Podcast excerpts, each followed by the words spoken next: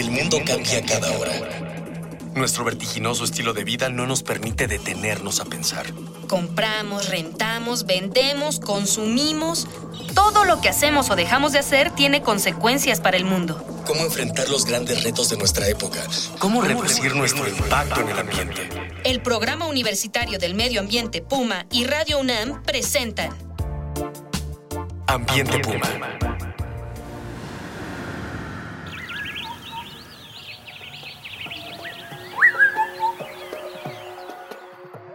Hola, qué gusto saludarlos. Soy Marjorie González y a nombre de la titular de este espacio, la maestra Mireya Imas, coordinadora del Programa Universitario de Medio Ambiente de la UNAM, le doy la más cordial bienvenida a Ambiente Puma. Voces, ideas y acciones sustentables. Pues bien, vamos a seguir platicando sobre el tema de consumo de agua embotellada en México. Nuestro país es el primer lugar en consumo de agua, ya sea agua simple o refresco. Hablaremos de las consecuencias de estos consumos, tanto a nivel ambiental como social y económico. De nueva cuenta nos acompaña en cabina el doctor Giancarlo Delgado Ramos, a quien le agradezco. Él es investigador titular del Centro de Investigaciones Interdisciplinarias en Ciencias y Humanidades de la UNAM y autor del libro Apropiación de Agua, Medio Ambiente y Obesidad, los impactos del negocio de bebidas embotelladas en México. Bienvenido de vuelta, Giancarlo. Hola. Y pues antes de retomar la charla, tenemos otro sondeo con las voces de nuestros estudiantes a quienes les preguntamos cuáles crees que son los problemas que desencadenan el alto consumo de agua embotellada en nuestro país y en el planeta. ¿Cuáles crees que sean los problemas que desencadena este alto consumo? Pues la contaminación, ¿no? Por, por, el plástico que se utiliza. ¿Cuáles serían las posibles soluciones para disminuir el consumo de agua embotellada? Mm, no sé, como buscar purificarla y como que reciclar, ¿no? Usar mm, como vaso, sino la botella. ¿Cuáles crees que sean los problemas que desencadena este alto consumo? Ya solo el hecho de solo embotellar y envasar el, agua, ya son procesos, este, ¿cómo se llama? Por los cuales se tiene que crear más plástico, plástico que finalmente contamina, que no se recicla como, eh, como debiera de ser. Ya desde ahí, ahora los propios procesos de potabilización del agua también conllevan algún desgaste de, de energía y de, y de elementos. Entonces, por donde se vea, es este, ¿cómo se llama? Es dañino al medio ¿Cuáles serían las posibles soluciones para disminuir el consumo de agua embotellada? Principalmente yo creo que eh, hacer conciencia de, de, la escasez del, agua. Eh, creo que aún eh, seguimos desperdiciándola mucho y no estamos, no somos del todo conscientes de eh, la poca cantidad de agua dulce limpia que tenemos disponible. Eso en primer lugar. Y en segundo lugar, pues quizá el, el usar envases propios, estarlos ocupando y lavando, sobre todo para cantidades pequeñas de agua y no estar comprando botellitas pequeñas cada día. En fin, bueno, por lo menos son las que yo pienso.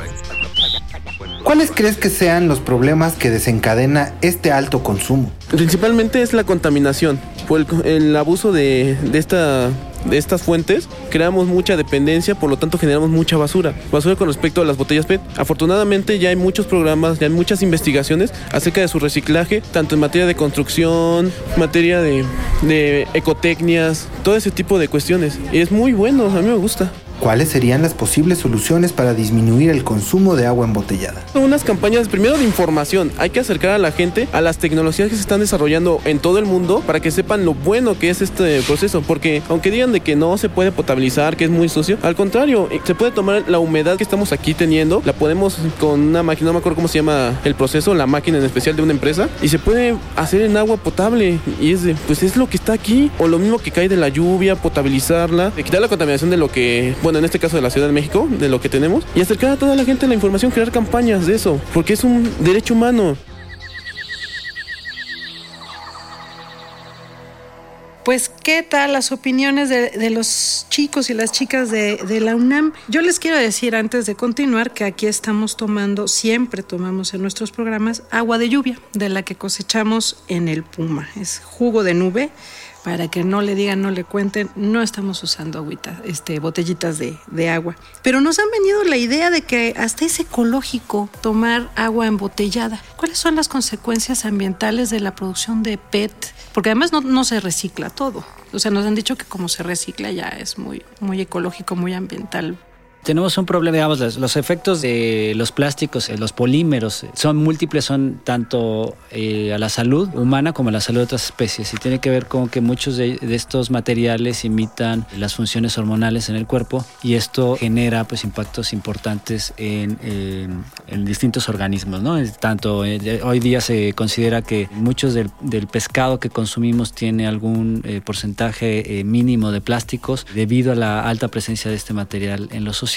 Las, los impactos tienen que ver eh, con esto, pero una de las cuestiones que mencionaba sobre el tema de reciclaje es bastante interesante porque tenemos un problema fuerte de el tipo de información que es parte de las omisiones que hace la industria en el, el etiquetado y que el gobierno deja que sean así, ¿no? Es un etiquetado que dice, trae una R y dice reciclable, pero eso que sea reciclable no significa que sea reciclada esa botella. Entonces, lo que tenemos efectivamente es que en el país eh, alrededor de la tercera parte de, del PET, de las botellas de PET que, que se venden en México, acaba eh, siendo reciclado y el resto pues acaba en los, en los suelos y en, los, en, los, en las aguas ¿no? continentales y en los océanos, con todas las implicaciones eh, que esto tiene, que además no solo pensando en términos de salud y, y de, digamos, de resiliencia de los ecosistemas, también tenemos un problema asociado a eh, efectos hidrometeorológicos extremos, que sabemos que las bolsas de plástico y las botellas PET tapan los, las coladeras, los drenajes y esto eh, tiene un impacto importante en las inundaciones. Entonces también tenemos que considerar estos efectos indirectos de estos materiales porque en realidad hay una muy mala gestión del material. No se, hay muchos mecanismos a nivel internacional, por ejemplo, uno de tantos es un impuesto que la empresa, no el, eh, lo que pasa es que la empresa luego lo traslada al consumidor eh, final, que paga la empresa para que esa botella sea eh, recogida y reciclada. ¿no? Eh, otra, y eso le llama responsabilidad extendida. La, la empresa tiene que hacerse responsable de la botella hasta, digamos, del- desde que sale de la fábrica hasta que vuelve a regresar a la fábrica reciclada. Las otras medidas son como la, la de San Francisco que mencionábamos en el programa pasado, de vetar en las ciudades el uso de, bot- de botellas este, o la venta de, de- de agua embotellada, ¿no? precisamente para evitar este, este problema ambiental.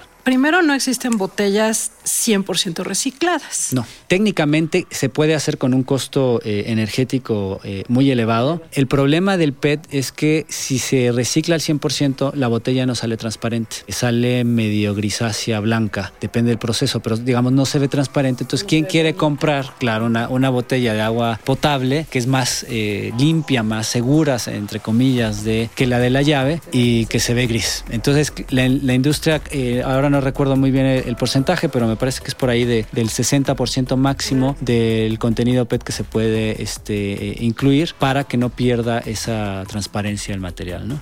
Sí, pero además el otro tema es que si se recicla, tampoco puede reciclarse, es decir, una botella puede traer el máximo el 50-60% de, material reciclado y lo demás es material nuevo, pero además no se puede reciclar muchas veces como el vidrio. El vidrio se puede reciclar y reciclar y reciclar, es decir, no existe una palabra en español, creo, pero este asunto de que no es recycling realmente, sino downcycling. Al final siempre termina siendo basura. En general, casi todos los materiales es así, porque para poder tener un reciclaje de alta pureza se demanda tanta energía que llega un punto en que es tanta la energía que se utiliza para reciclar que, eh, digamos, sobrepasa la energía que requieres para sacarlo como material nuevo. Entonces, en ese punto ya no tiene sentido. Eso, eso por un lado. Por el otro, yo creo que uno de los problemas fuertes es que la industria sí está. Hay, hay una regulación a nivel nacional e internacional que se le da un numerito a las botellas de plástico y ese numerito está refiriendo a un tipo de polímero. Si los polímeros, eh, digamos, si el PET se mezcla con algún otro tipo de, de, plástico, por ejemplo, este, el plástico de los garrafones que es más rígido, se contamina. Una botella, en una, digamos, una botella de, otra, de otro tipo de polímero distinto al PET puede contaminar el proceso de reciclaje de una tonelada y lo vuelve inservible. Entonces, ese proceso es muy... Por eso es que yo, cuando yo decía que la gestión integral de, de los polímeros en México es muy mala, alude a muchas cosas, incluyendo esto. Esto es un problema además a escala internacional que el proceso de selección de las botellas que van a entrar al reciclado es muy importante porque se te va una, bajas la calidad de manera tremenda. Por eso es que muchas veces lo que se hace es que se hacen pellets de bolitas de, de polímeros en el que mayoritariamente es PET, pero saben que como es muy costoso estar haciendo la revisión, saben que se pueden ir botellas que no son PET y lo venden para otros usos, por ejemplo, para juguetes y otro tipo de cosas, de tal manera que no tienen que mantener una alta calidad en el proceso de reciclaje. Por eso es que realmente muchas de las veces la industria, en lugar de meterse en ese lío, lo que hace es que utiliza material fresco, material nuevo, ¿no? ¿Qué les parece? Recuerden que estamos recibiendo sus comentarios y dudas a través de Twitter en Puma Ambiente UNAM, Facebook Programa Universitario Medio Ambiente y el correo electrónico info.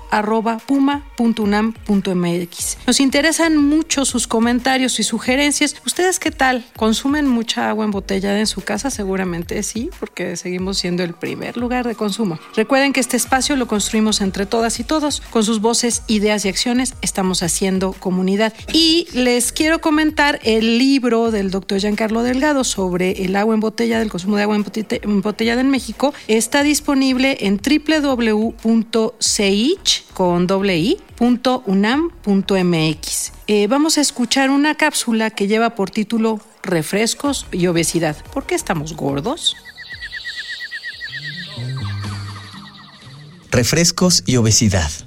La industria se ha convertido en algo parecido a mosquitos transmisores de una de las mayores epidemias en la salud del siglo XXI, con la distinción de que los mosquitos no tenían cabilderos ni millones de dólares como la industria, declaró Alejandro Calvillo, director del Poder del Consumidor, al hablar de la industria refresquera. Mientras que en las últimas décadas la demanda de frutas y verduras ha disminuido, el consumo de bebidas azucaradas por persona en nuestro país se ha incrementado a la alarmante cantidad de 163 litros por año. ¿Has pensado en la cantidad de refresco que tomas y la frecuencia con la que lo haces? El consumo frecuente y desmedido de estas bebidas incrementa el riesgo de padecer sobrepeso, obesidad y enfermedades cardiovasculares. Actualmente ocupamos el segundo lugar en obesidad entre los países de la OCDE con una prevalencia de 32 2.4%, tan solo debajo de Estados Unidos, y nos encontramos en los primeros lugares en obesidad infantil a nivel mundial, pues tristemente, para un niño en edad escolar es mucho más fácil tener acceso a una bebida azucarada que a agua potable.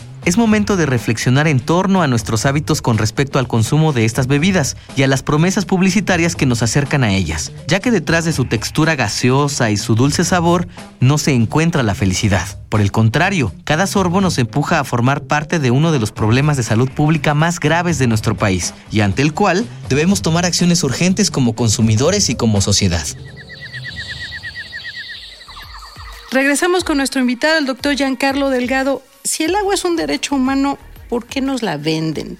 Bueno, porque es un negocio, ¿no? El, argumento es que eh, lo que estamos pagando es el, costo de potabilizarla. Y esto es eh, un debate, me parece, que debemos de, trascender, pero sin embargo es algo que está muy sobre la mesa del día con todas las reformas que se quieren empujar, digamos, ya desde, desde el, digamos, principios de, este año, eh, con la, en ese momento la denominada eh, reforma de ley de aguas nacionales que llamada ley Korenfeld, y que lo que están empujando es una mayor actividad del sector privado en todas las áreas, digamos, desde la extracción hasta la, digamos, distribución, cobro del servicio de agua potable y en el que esto va de la mano también pues con todo el empuje del de abastecimiento de agua para beber por parte de, las, de, la, de la industria embotelladora, porque además es muy interesante, te dicen que hay que privatizarlo, pero tampoco te dicen que eso va a reemplazar el negocio de agua embotellada. ¿no? Entonces no es que vaya a entrar el, sector privado a llevarte agua de calidad que usted ya no va a tener que, digamos, beber agua, agua embotellada, sino se trata de abrir las esferas al sector privado en todos los niveles, en todo, y no sustituye el que entre capital privado a el servicio de agua potable, el que tengamos o que te dé garantía que vamos a tener agua de calidad para, para beber, ¿no? Pues es una lástima, pero vamos a tener que cerrar. Nunca nos alcanza el tiempo en este programa. Y